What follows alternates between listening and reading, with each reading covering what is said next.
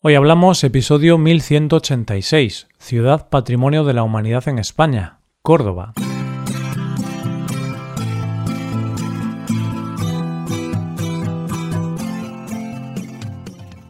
Bienvenido a Hoy Hablamos, el podcast para aprender español cada día. Publicamos nuestro podcast de lunes a viernes. Puedes ver la transcripción, las explicaciones y los ejercicios de este episodio en nuestra web ese contenido solo está disponible para suscriptores. Hazte suscriptor premium en hoyhablamos.com. Buenas, oyente, ¿qué tal? ¿Cómo llevas la semana? Luis de Góngora le dedicó a la ciudad de la que vamos a hablar hoy este soneto. Oh excelso muro, oh torres coronadas, de honor, de majestad, de gallardía. Oh gran río, gran rey de Andalucía de arenas nobles ya que no doradas. Oh fértil llano, oh sierras levantadas, qué privilegia el cielo y dora el día.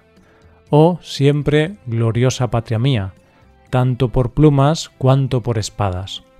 Si entre aquellas ruinas y despojos que enriquece genil y dauro baña, tu memoria no fue alimento mío, nunca merezcan mis ausentes ojos ver tu muro tus torres y tu río, tu llano y sierra, oh patria, oh flor de España. Hoy hablamos de Córdoba.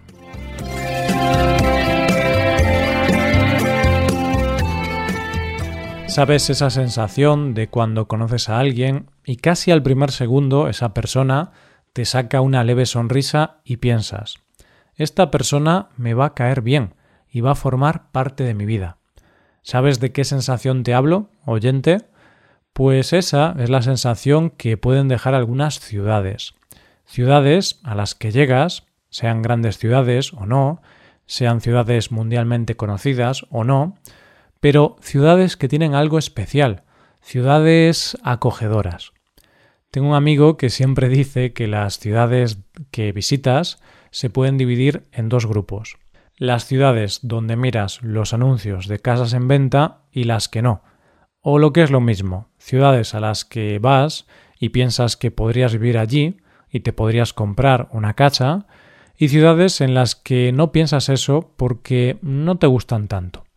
Pues bien, hoy vamos a hablar de una ciudad que con solo poner un pie en ella sabes que estás en un lugar especial, un lugar lleno de historia, lleno de magia, y un lugar en el que, sin duda, te fijarás en los anuncios de las inmobiliarias y al irte de ella ya estarás mirando la agenda para ver cuándo puedes volver. Y es que hoy vamos a conocer un poco más una ciudad que a estas alturas del año ya se puede visitar sin problema. Y es que en verano hace mucho pero mucho calor. Una ciudad que tiene una historia de la que muy pocas ciudades pueden presumir. ¿No te lo crees? Mira, es una de las ciudades más antiguas de Europa. Ha sido cuatro veces capital de diferentes civilizaciones. Ha sido una ciudad donde se unían tres culturas. Y además es de las pocas ciudades que no solo es patrimonio de la humanidad en sí, sino que dentro de ella tiene además otras tres cosas declaradas patrimonio de la humanidad, convirtiéndose así en la ciudad del mundo con más títulos patrimonio de la humanidad. Ahora tienes prisa por conocerla, ¿verdad, oyente? pues vamos allá. Tengo el honor de presentarte a la gran ciudad de Córdoba. Córdoba es una ciudad que se conoce mucho fuera de nuestras fronteras, y posiblemente casi todos vosotros sabréis dónde situarla en el mapa, más o menos. Pero por si acaso vamos a ver dónde está la ciudad de Córdoba. Pues bien, esta maravillosa ciudad se encuentra en la comunidad autónoma de Andalucía y está en el centro norte. Está como presidiendo el centro del mapa y como nexo de unión entre la Andalucía occidental y la oriental. De hecho, debido a su ubicación, tiene frontera con muchas provincias andaluzas, como Sevilla, Málaga, Granada y Jaén, así como la extremeña Badajoz y Ciudad Real, que pertenece a Castilla-La Mancha. Además, tiene una posición muy peculiar en el mapa, porque está situada en una depresión al lado del río Guadalquivir y también está a pie de Sierra Morena. Vamos, que lo tiene todo. La ciudad de Córdoba fue fundada por el general romano Marco Claudio Marcelo en el año 171 a.C.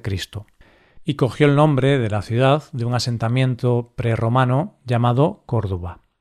Se convirtió en la capital oficiosa de la Hispania ulterior, y a partir de aquí, poco a poco, la ciudad fue evolucionando hasta que llegó un momento en que Córdoba se vio envuelta en la guerra que enfrentó a Julio César y los herederos de Pompeyo, y donde la ciudad tomó partido por los pompeyanos. Consecuencias que ganó César y la ciudad tuvo duras represalias. Pero volvería a coger fuerzas y el esplendor que se merecía cuando en el año 27 a.C.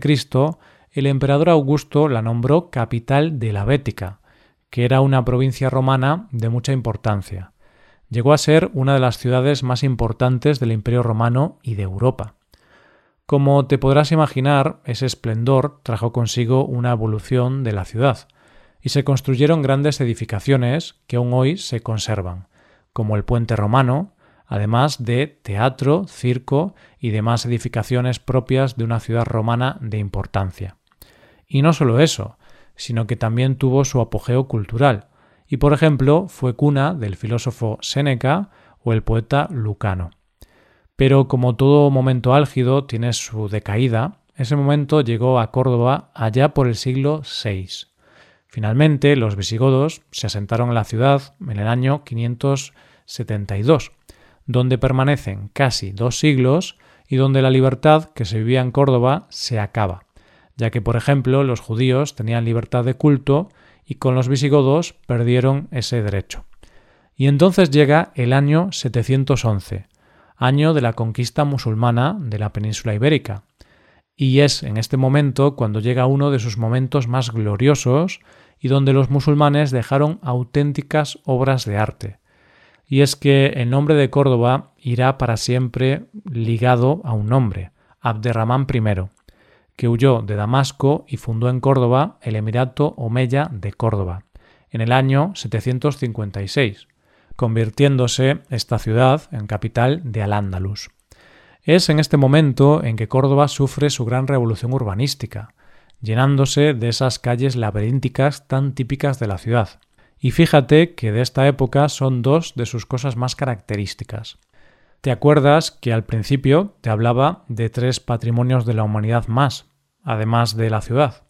Pues bien, uno de ellos es la fiesta de los patios cordobeses, que es patrimonio cultural y material de la humanidad. Es una fiesta que gira alrededor de sus patios decorados con macetas, que es algo muy típico de Córdoba.